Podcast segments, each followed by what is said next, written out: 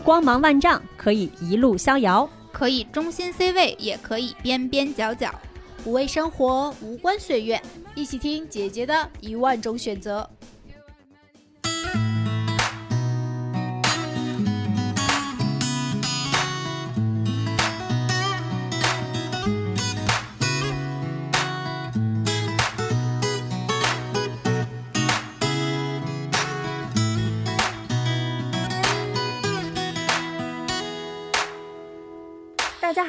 迎收听新一期的《姐姐说》。哦，大家好，我是美丽。Hello，大家好，我是六月。Hello，大家好，我是小谢。今天这期节目是姐姐说非常特别的一期节目，每期都很特别，不仅 不是，不仅更新时间提前了两天，节目本身还有特别的意义。嗯，对，那我先介绍一下吧。咱们这期节目特别在哪儿呢？是因为这期节目呀、哎是受酷我音乐和爱的分贝公益基金会邀请我们姐姐说来录制的这期节目，我们厉害了。哎呦，出息了，出息了！对，然后爱的分贝呢，主要是一个服务于听障儿童群体的公益组织。因为马上这不是三月三号就是全国爱耳日了嘛，它本身就是一个呼吁嗯大家要这个科学用耳、保护听力的这样的一个节日。然后爱的分贝呢，又是一个专门服务于听障小朋友的一个公益组织，所以呢，这次我们就和爱的分贝这个公益基金组织一起合作，录了今天这一期专门来关注听障儿童群体节目。啊，没错。那我们今天做客姐姐说的姐姐呢，也是和这个爱的分贝公益项目啊非常相关的一个人物啊，嗯也是我们爱的分贝一个非常年轻的志愿者。掌声欢迎夏飞同学。Hello，大家好，我是爱的分贝公益基金会的志愿者夏飞。夏飞可以先跟我们大家介绍介绍吧，关于爱的分贝，可能很多人还不是特别了解。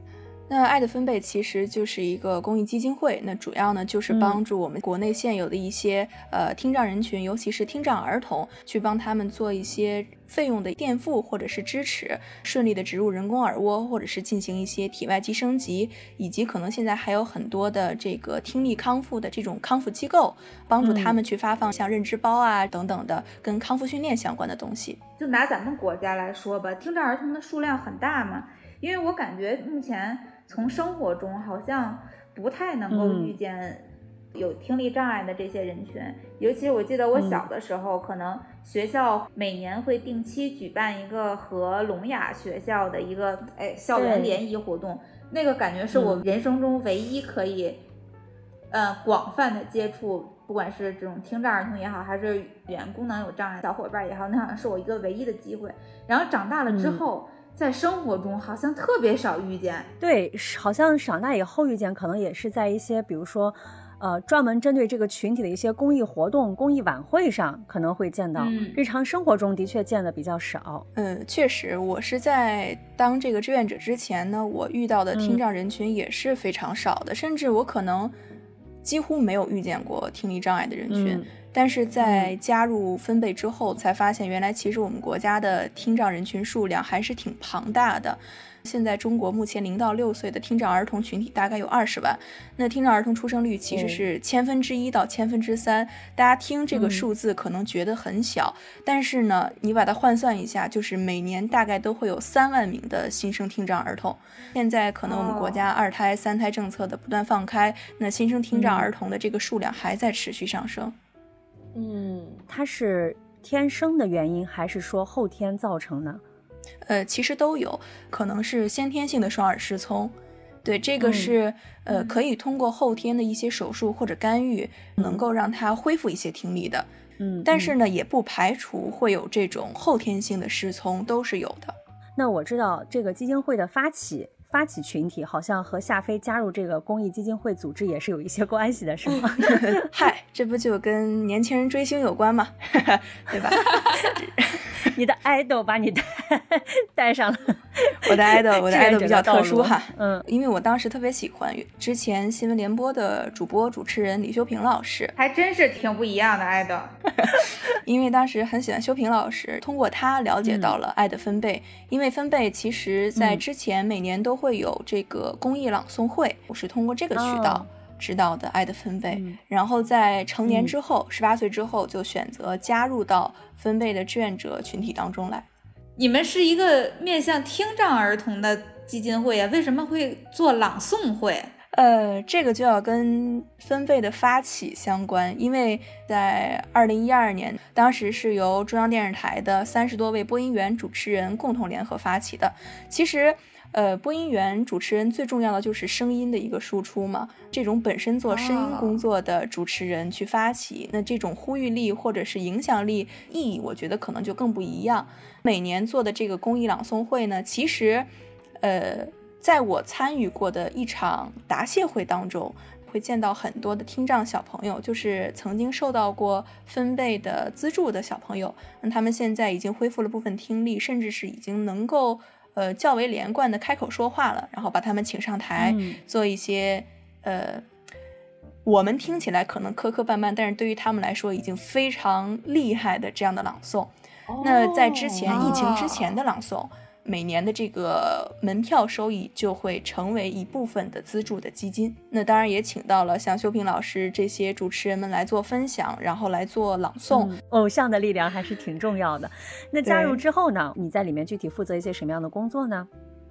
嗯、呃，最一开始我是做走访志愿者，就是在每个嗯季度呢，分贝都会收集到一些。报名来申请要这个分贝资助的一些听障儿童的困难家庭，先做一个初步筛选之后呢，就会公开到我们的志愿者群里面。当然，我们志愿者是已经经过考核和培训上岗的啊，由各个地区的呃志愿者自行的认领进行走访，因为分呃分贝的这个总部在北京嘛，他不可能能够走访到。全国每一个地市的家庭，这就需要我们是吧？来自四面八方、五湖四海的志愿者们到自己所在的地区进行走访，主要是走访这个听障家庭的生活环境啊，然后看一看孩子的状况啊，和爸爸妈妈进行一些沟通交流，核实一下，嗯看看这个申请的信息是否相符，是否能够通过这个爱的分贝最终的这个评审。你们大概收到的这个申请帮助的量大概是多少啊？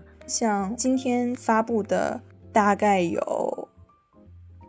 五个、六个、七个、八个、九个、十、八、十九，现在有十九个地区嗯是省、嗯省级的地区。下分到市的话，除了人工耳蜗的体外机升级的，还有像我刚才说的康复机构走访的，那这样的话，现在统计有四十六个。这是一天的量吗？这是一天的量。那有可能在这个啊过程当中，最多的可能就是申请耳蜗资助救助的费用，因为大家都知道，一个人工耳蜗的这种手术费用，境外的话可能在十五到二十万左右不等。嗯，这还是单侧的耳蜗，双侧失聪的话，那两只耳蜗就要在四十万以上。这个为什么会这么贵啊？是进口的吗？对，现在很多的，就像我之前走访的小朋友，他们这种安装的人工耳蜗是美国的，国外的一些技术啊、能量，包括他们的使用的寿命以及使用的功效等等，确实可能对于孩子来说是非常有用的。因为小朋友在很嗯小的时候，听说表达能力都是一个着重的培养期。嗯，那么在这段时间，如果对他们来说，这个耳蜗的功能足够支撑他们进行这样的康复学习的话，那对孩子的整个康复过程还是非常有益的。那除了刚才说到的人工耳蜗这个手术费用之外，还会有体外机升级，就是已经植入人工耳蜗的小朋友，他其实这个机子就像嗯我们的耳机一样，需要定期的保养和修理。它的功能，包括它的嗯性能等等，是需要不断的更新换代的，不是说我植入了之后我就嗯能一直带着。那这也是一笔上万数的费用，这是针对于听障小朋友来说。那还有一些，比如说康复机构，嗯大家都知道，嗯这个小朋友的康复过程不能只通过家长和这个身边的朋友、亲人等等。那能够进入专业的康复学校、语言学校学习，对他们来说是非常快速有用的途径，能够让他们迅速的掌握在恢复听力之后的听说能力，这是家长们可能没有办法学习到的专业知识。我突然解开了，在节目最开始的时候，咱们都认为生活中好像没有太遇见过听障人群的这个谜底，会不会是能够借助人工耳蜗恢复了一定这种听力的这些听障人群，在生活中其实已经至少基本生活自理，或者是恢复到正常生活不成太大问题了，所以我们其实并不能感受到他是听障群体了呀。嗯，存在这个可能性。那对于那些没有获得这种呃耳蜗或者是其他这种设备帮助的听力障碍的儿童，像刚才六月讲的，是不是感觉这一些人也是有一种隐形当中的残障人士呢？就是他们都连看都没有被看到。一，我觉得一定是有的，因为像残障人士或者是就是聋哑人士吧，无论是耳朵上的还是。呃，这种语言上的残障，嗯，不是我们能够平常在肉眼能够感知到的，嗯，他的外表跟正常人是无异的。如果他不开口说话的话，我们是无法感知到他到底有没有这个听力障碍和语言障碍的。在这样的一种情况之下，相对来说，呃，社会目光的关注就会少一些。相比于肢体残疾的社会目光的关注就会少很多，因为我们没有直接的接触过能以数量计算的这种听障的家庭和群体。他们的就实际的社交圈，他们的社交面会不会跟我们这些所谓的主流群体是很交集很小的？是的，嗯，很多的小朋友，因为他们年龄还特别小，就是基本没有生活自理能力。对，嗯嗯，在这样的家庭中，其实整个家庭氛围，我是觉得相对来说比我们所谓的主流群体哈是比较压抑的，父母。至少有一方，就是我走访的，基本都是至少有一方是在家里全权照顾自己的听障的小朋友的，嗯，因为这个小朋友可能全天二十四小时不能离开人。那另一方呢，为了支付这个高额的手术费用或者是康复费用，很多人会同时打好几份工。完全是要么妈妈在家里面全权照顾小朋友，爸爸在外面一个人去工作，去背负整个的家庭的开支。其实他们家的整个的氛围，可以说是没有时间，没有一点点的空隙能跟我们去产生交流，因为他们的生活被孩子的听障所充斥，他们希望能够多打一份工，多挣一点钱，能够有费用。让自己的孩子恢复听力，融入到正常人的生活当中。但是现在这样的现象，可能对于我们的普通家庭来说是非常困难的。对，而且我觉得，可能作为家长来讲的话，尤其是小朋友的这种听障群体，在最开始的时候，家长可能就担心小朋友，比如说被其他小朋友歧视，不能够融入到正常的学习生活或者说社交生活中。就从小就已经隔离开了，就像我刚才说，我小的时候接触听障人士，嗯，或者是就是聋哑人士吧，唯一的途径就是上聋哑学校。是的，确实从最开始的时候就已经产生了一种所谓的社交隔离。感觉对于很多家长来说也是一个挺无奈的选择吧。我觉得家长本身也是希望小朋友们能够在一个相对于嗯。就是所谓正常的一个环境里面嘛，但是也的确是因为，就像我们刚才谈的，不管是现在整个社会上的一些，呃，我们能见得到的这种设施设备，或者说是，呃，像是在学校里面，尤其是一个公立学校，你要单独去为这个听障小朋友们去做一些，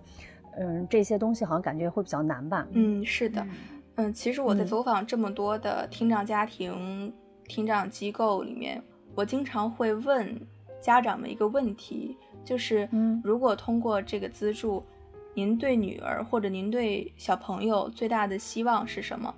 无一例外，所有的家长都跟我说的是，我希望我的孩子能够融入正常人的生活，像正常的小朋友一样去上正常的幼儿园和正常的小学。这是所有家长们对自己小朋友最大的愿望。嗯，但是这个实际实现起来是不是很难？是比较难的，因为我觉得这是一个需要。这是一个很长久的社会议题，嗯，就是我们的社会目光，或者是我们主流社会的价值观，嗯，当然我们是对于残障人群是关爱帮扶的，但是呢，在现在的就包括我小时候，我们一说聋哑学校，就会多多少少带有一点偏见的目光，这个偏见可能并不是贬义，但一定是带有一些跟观察我们平常所谓的健全人是不一样的目光，不一样的声音。再说一些，就是个别的，呃，家长可能会对自己的小孩说啊，你不要跟他们玩，那是聋哑人。那我觉得现在很多的小朋友也会有，就是无恶意的，但是会有的现象是指着那个呃听障小朋友说啊，他是聋子，他是哑巴。其实这样的词语对于他们来说是很大的伤害，但是这样的现象在我们当当前社会当中依然是存在的。嗯。就除了这种社会现象，包括像刚才夏飞讲的，他们每天能够收到大几十个申请的家庭，但是我相信基金会的救助能力，包括志愿者，甚至还有就是刚才讲说这个基金会有一个工作方式是需要志愿者去认领。那其实，在很多这种相对偏远的地区的小朋友，其实感觉是不是获得救助的几率也的确是会相对小一点呢？嗯，感觉他们很被动。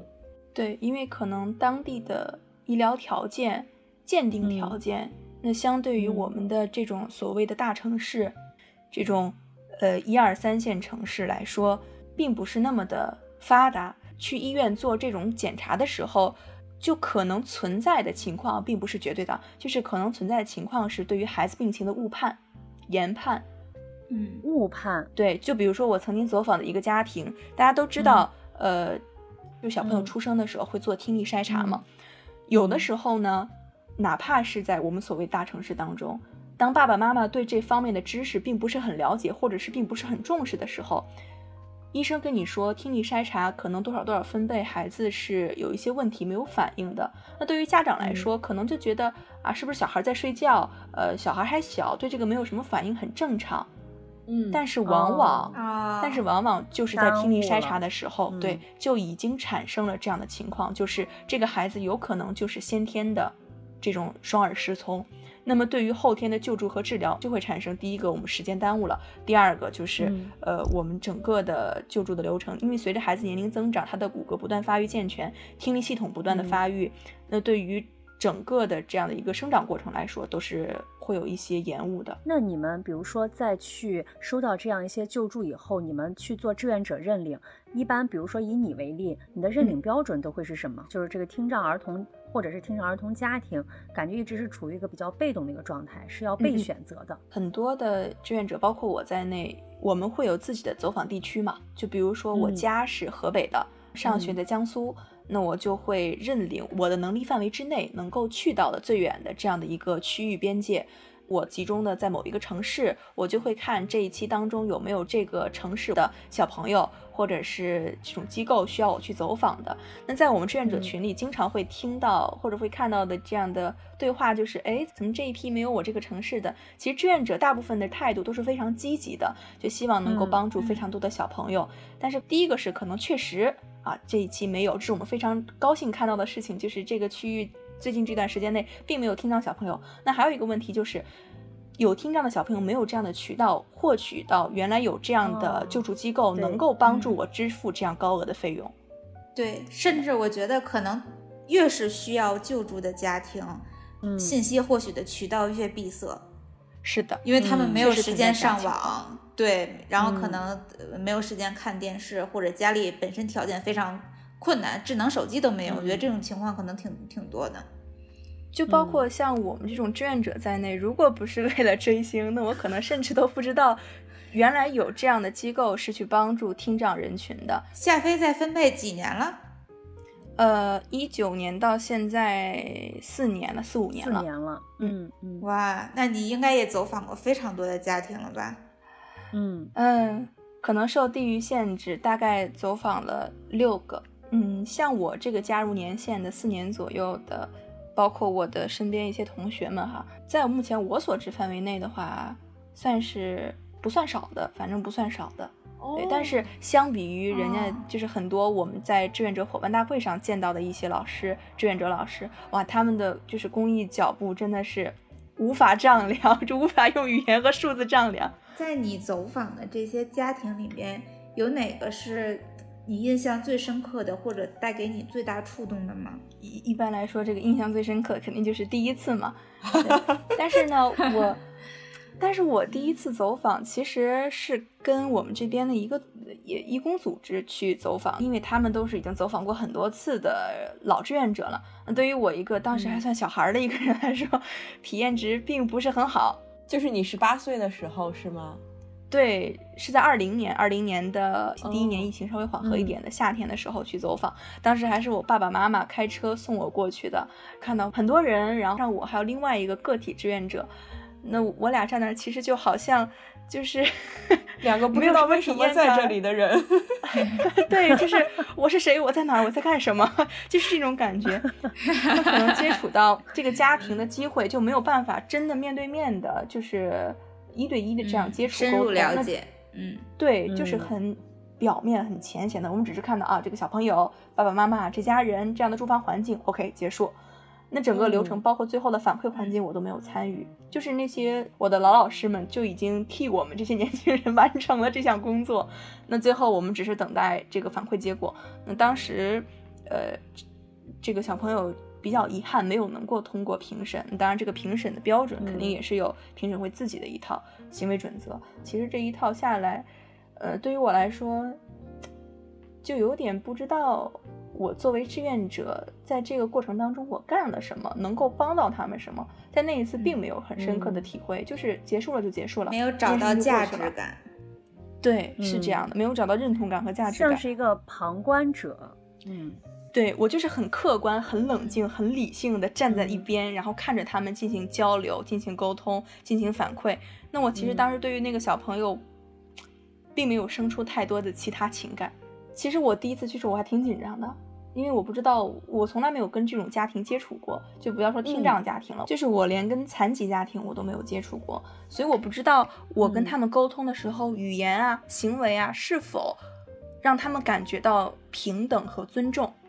这是我其实一直很担心的一个问题。就包括我现在的走访已经四年多了，我每次去走访的时候，我依然会把平等和尊重这两个问题在走访前一天思考很久，就是我说的话是否会在无意间伤害到他们。是否会让他们觉得，嗯，就是受到了一些歧视或者偏见？对，我会很担心这一点。后来的走访中有实现你最初预想的那些个人的价值，真正做点事情了吗？有的，是我第一次独立走访，就是离这个在家走访不远不久之后吧，就是刚刚开学返校，那个时候我们大二军训。当时就是大家都知道，那个时候的大学全部是封控状态，就是你绝对不能出学校的。但是当时我大学所在地区就是只有我一个志愿者，只有我一个志愿者，我就看到那个小朋友那一栏孤零零的躺在那里，没有人认领。当时我们封校，这是一个很客观、很现实的问题，就是我没有办法出出去。但是呢，一直过了两三天、三四天吧，依然没有人认领。我就在想，是不是如果我不认领这个小朋友，因为我这个地区没有其他志愿者了，那这个小朋友是不是就是一直要被搁置？那假如说他是非常急迫的需要这样的一笔这个手术费用呢？然后我就去尝试跟我的辅导员沟通，我说老师，我可能要申请一次出校，我就跟他讲了这个来龙去脉，就包括，呃，我我要去走访，以及我我所在的公益组织机构分贝，然后我的这个活动的意义和性质在哪里？那我们辅导员。是挺通情达理的一个人，然后他说：“这样，你先写一份申请，然后呢，也要特别感谢分贝帮我出具证明，手续齐了之后，我去找辅导员、找书记，然后到学院里面去，呃，报备，最终还是获得了这个外出走访的一个机会。那头一天晚上，我就在宿舍床上就翻来覆去睡不着，因为只有我一个人去走访，我要去面对这样的一个大家庭，嗯，然后因为一个人走访的话。”虽然已经参与过一次，但是问的问题什么那些都没有我全程参与。那在对于我来说，我就要一个人，对我就要一个人负担起全部的这样的一个走访流程，从前期的确认联系、中途走访以及后期的反馈，当时还是纸质化反馈嘛，我就很担心，特别担心的一个点就是我不够客观全面的反映这个家庭最急迫的诉求，这是我最担心的问题。就是如果因为我这个小朋友没有能够通过评审的话，我会非常愧疚。这是我觉得是每一个志愿者在第一次参与走访的时候都会思考的一个问题。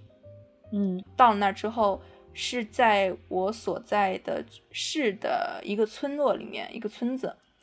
哎，见到那个小朋友的一瞬间，我就觉得哇，那个感觉就特别的难言。其实，因为那么小的小孩，我那么小的时候。我我爸我妈说我小时候跟个小金豆儿一样，我就看那个小朋友就躺在床上，呃，一岁，呃，不不不对，一岁多一点。那那个时候对于我们来说，可能已经会开口说话了。嗯，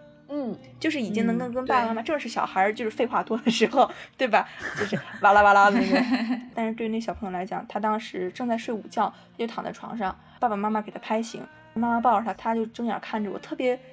无助迷茫那个眼神看着我，然后不会说话，嗯，就是发出那种嗯很简单单音节啊啊这种声音。当时我听了，我一下就，哎呀，当时的感觉真是嗯没有办法去、去去形容，心疼，对，嗯很心疼。就是哪怕我看过再多的，对，嗯哪怕我看过再多的什么，无论公益宣传片啦、新闻纪录片啦，都不及我亲身去体会这一次，跟孩子面对面的去交流这一次。我跟那个嗯爸爸妈妈在聊天的时候，会发现他们其实是一个重组家庭，哦，他们还有一个嗯正在上学的大女儿。最让我触动的点其实是大女儿这个姐姐啊，嗯，为了能够让爸爸减少一点其他方面的开支，他宁可每天提前一两个小时坐公交车去很远的地方上他的初中。那个时候他已经要上初三了，马上要中考了。嗯对嗯他宁可为了这个这个呃小妹妹，然后不坐校车。就是他爸爸跟我说，他们所有同学都是坐校车去上学的，像这种比较远的地方的孩子，但是只有他嗯每天要到村口去坐公交车，要坐一两个小时的嗯公交车去上学。嗯，这是我当时特别触动的点。我最后走嗯的时候，那个姐姐她就跑出来跟我挥手说再见。就当时我看着她，哇，我那种感觉就是我转过头我就掉眼泪了，就是很难受这种感觉。就如果说在就是和家庭，就和这个残听障儿童和他的家庭打交道的过程当中，你受这么大的触动，那你再给他写的这个评估报告，他是更有注意呢，还是说其实感情太过丰沛，可能有时候也不一定是件好事儿呢？其实对于志愿者要客观，还是对，对。对，是要尽量的客观公正，不带有个人情感的。因为我其实是一个比较嗯。感性的人，对，嗯，那我特意是在就是回来之后，我冷静了一个下午，然后我才去写的反馈表，哦，因为我知道我如果当时写的话，我一定不会那么的客观公正的。嗯，对那最后这个小朋友对被救助了吗？他通过了审？批吗？通过了。哇，哇，好棒呀！当时他们第一次独立走访就通过了。对，对，当时就是很有成就感，觉得哦，帮助了一个小朋友，让他能够听到这个世界的声音，其实是一件特别特别满足的事情。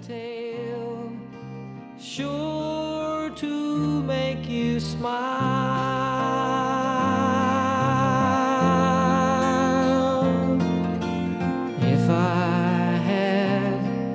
A wish that I could wish for you,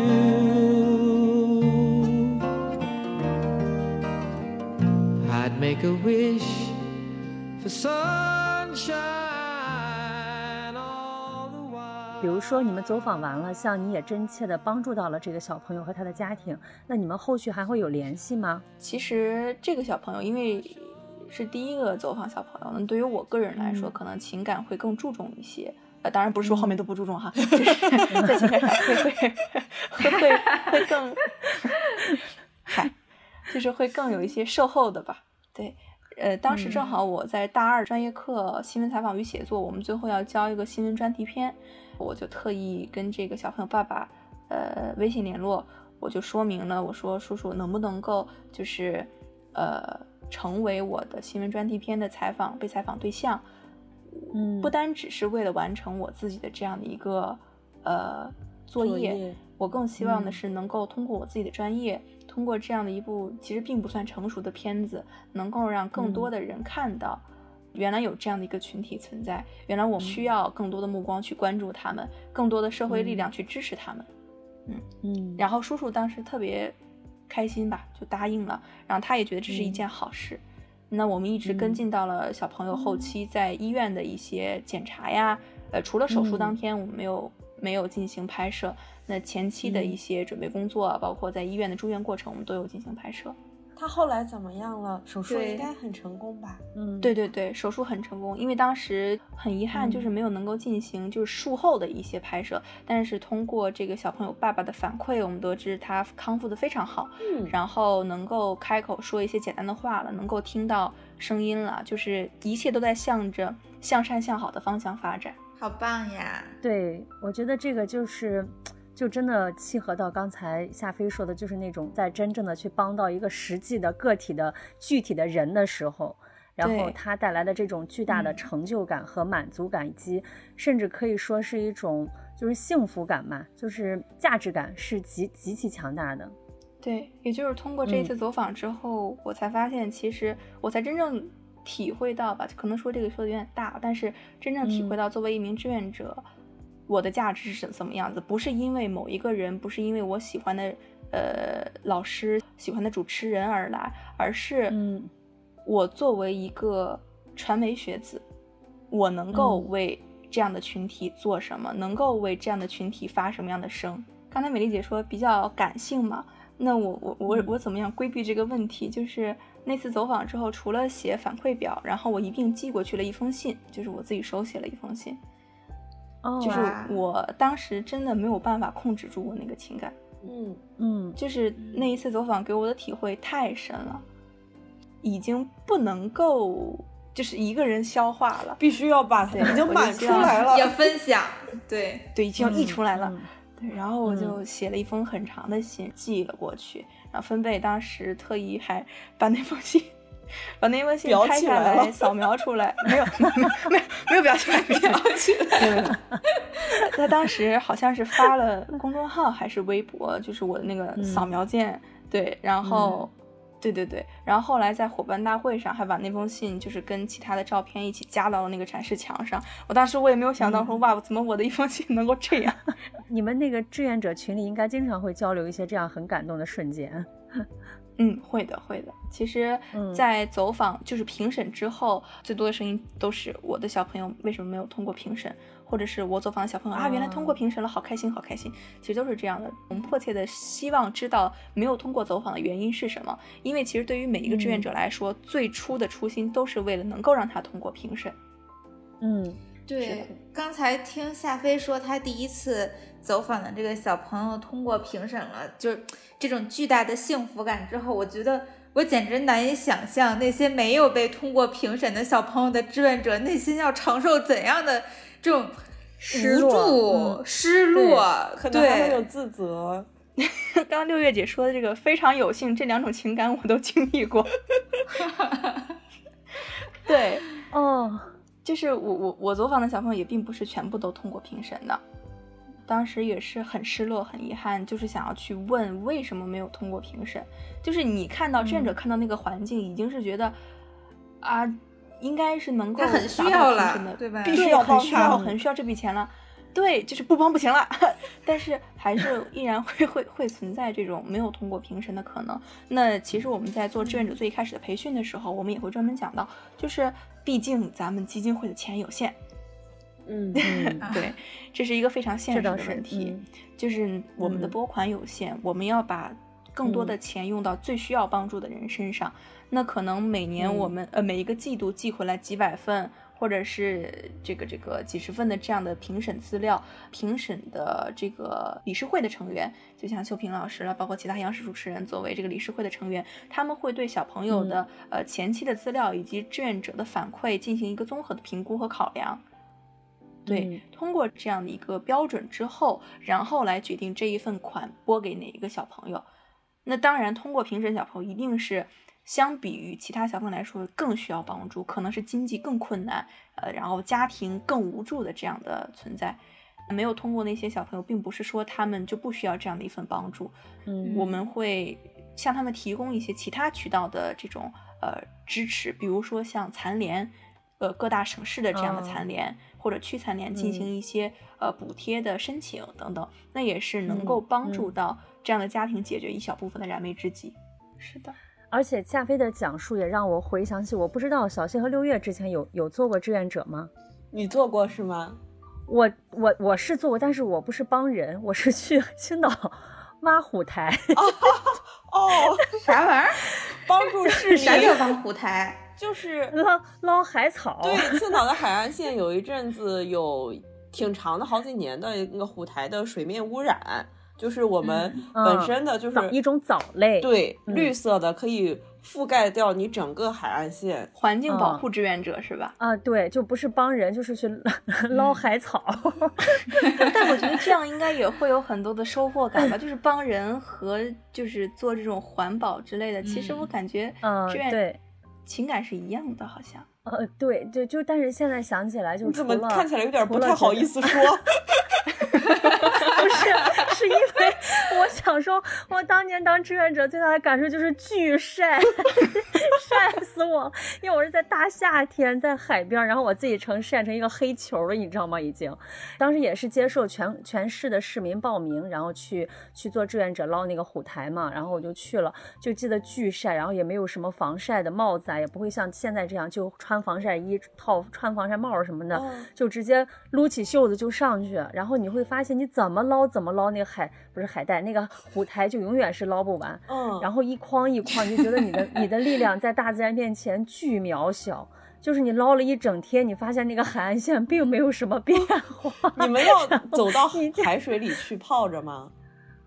啊，要进去一点点，对，要要下一点海，然后大概海水会淹，就是淹到这个膝盖的位置，嗯，所以刚才我一听夏飞讲志愿者经历，我就，咱不能说有相互比较了吧，就是 我我觉得我的幸福感在大自然心生面前极其渺小，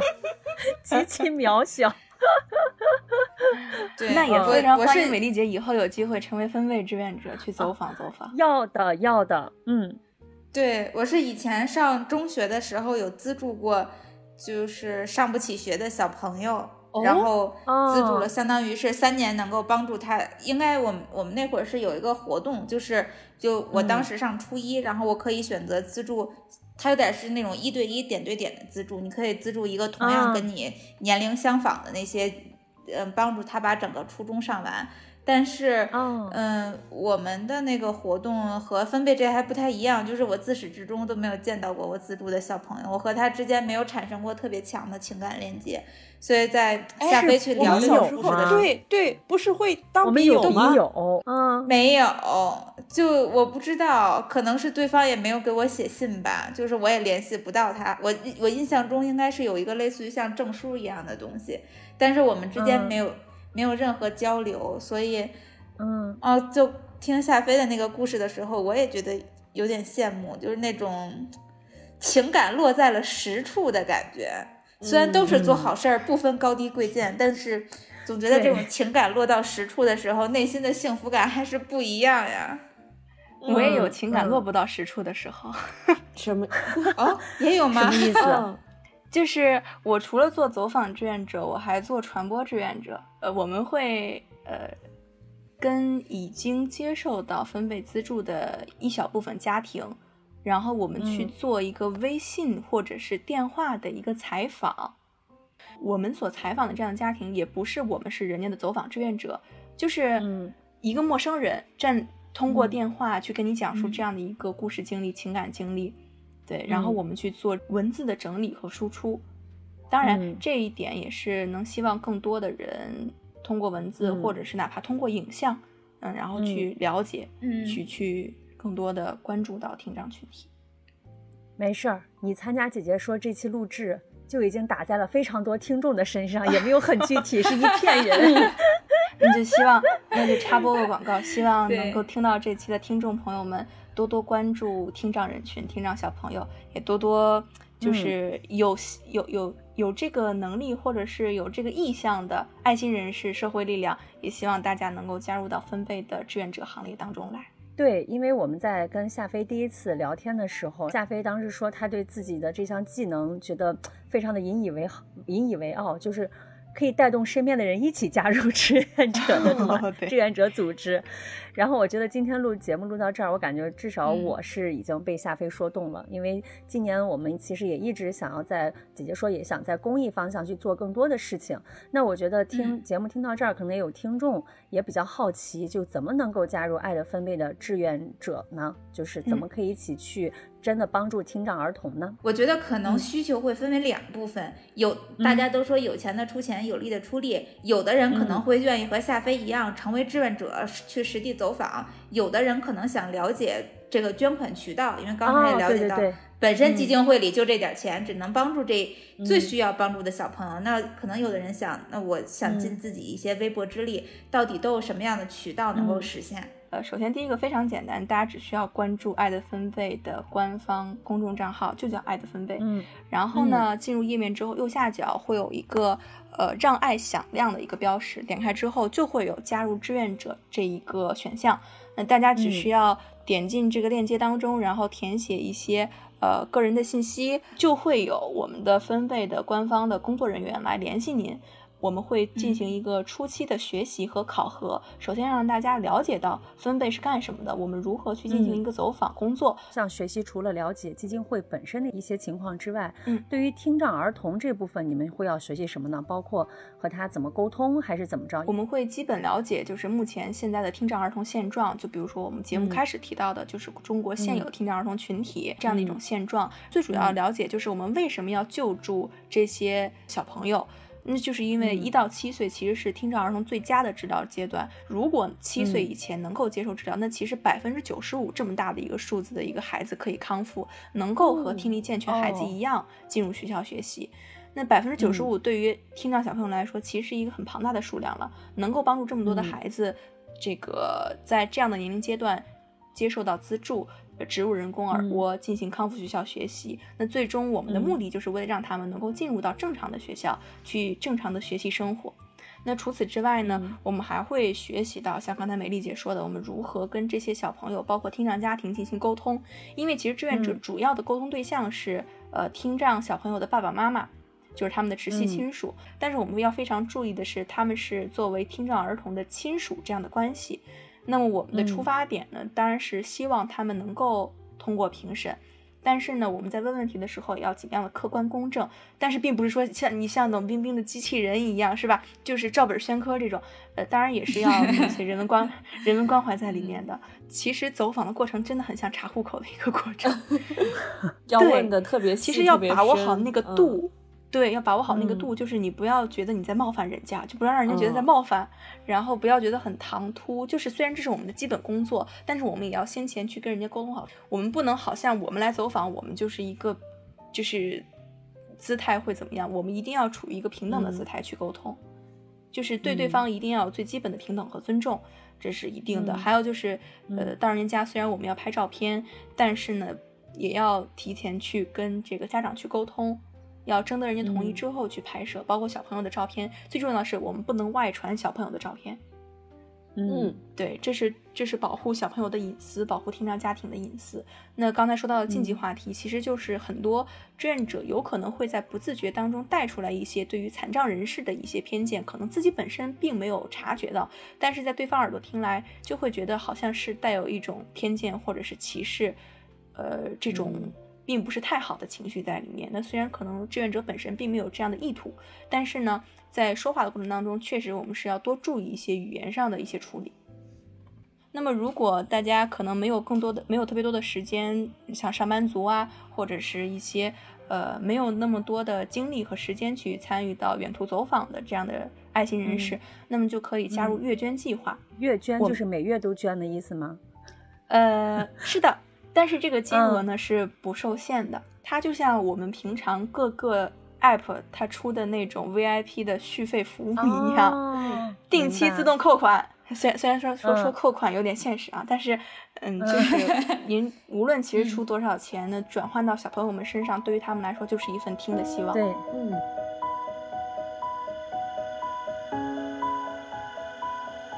就是现在爱的分贝志愿者大概能有多少人了呀？那我的这个群里面就有五百号人了，还会有其他的群，